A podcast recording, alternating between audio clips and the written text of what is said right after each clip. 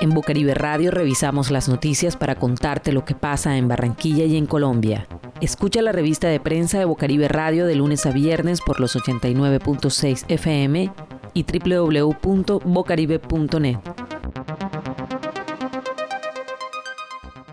El director de la Aeronáutica Civil, Juan Carlos Salazar, confirmó que esa entidad adelanta cuatro investigaciones por incumplimiento y violación de los protocolos de bioseguridad para evitar el contagio de coronavirus en el transporte aéreo en Colombia. Explicó que las investigaciones involucran a las aerolíneas Avianca, Wingo y Viva Air Perú. El director de la Aeronáutica Civil agregó que la investigación que están adelantando les va a arrojar unas conclusiones sobre si hubo o no violación a los protocolos y las consecuencias que eso traería. Finalmente, el funcionario explicó que los viajeros también deben acatar y cumplir con todos los protocolos de bioseguridad, no solo por su salud, sino por las condiciones de los demás pasajeros.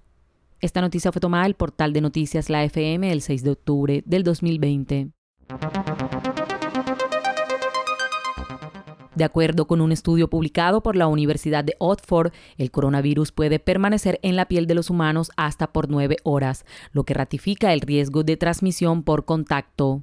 Los investigadores evaluaron la estabilidad del SARS-CoV-2 y del virus de la influenza mezclados con un medio de cultivo o secreciones de las vías respiratorias superiores en superficies de la piel humana. El coronavirus y el virus de la influenza se inactivaron más rápido en las superficies de la piel que en otras, como acero inoxidable, vidrio o plástico. El tiempo de supervivencia fue significativamente mayor para el SARS-CoV-2 coronavirus y alcanzó una sobrevida de nueve horas frente a casi dos horas del virus de la influenza. No obstante, los investigadores también demostraron que, a pesar de esta supervivencia, la exposición del virus al etanol con alcohol de 80% lo inactivó en los primeros 15 segundos. Es por ello que lavarse las manos constantemente con agua y jabón o alternativamente usar desinfectantes ayudará a disminuir el riesgo de contagio. Esta noticia fue tomada del portal de noticias La FM del 6 de octubre del 2020. En Bucaribe Radio revisamos las noticias para contarte lo que pasa en Barranquilla y en Colombia. La combinación de los medicamentos antivirales Lopinavir y Ritonavir, utilizados contra el virus del SIDA, no es eficaz en pacientes hospitalizados por COVID-19, concluyeron los autores del ensayo clínico británico Recovery. Esta conclusión no es nueva, puesto que los investigadores lo anunciaron públicamente el 29 de junio, pero esta vez publican los resultados detallados en la revista médica The Lancet. Los investigadores británicos administraron la combinación de lopinavir y ritonavir, comercializada bajo el nombre de Caletra, a 1.600 pacientes y los compararon con otros 3.000 durante el periodo comprendido entre el 19 de marzo y el 29 de junio. El resultado es que no hubo una diferencia significativa en la mortalidad al cabo de 28 días, es decir, el 23% de los pacientes que recibieron el tratamiento contra el 22% de los que no lo tomaron.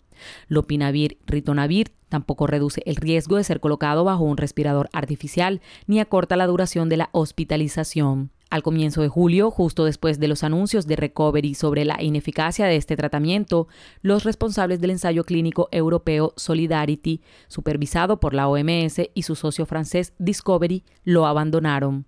Recovery evalúa otros tratamientos, el cóctel experimental de anticuerpos sintéticos de la compañía Regeneron, el tocilizumab y el plasma extraído a personas que han tenido la enfermedad.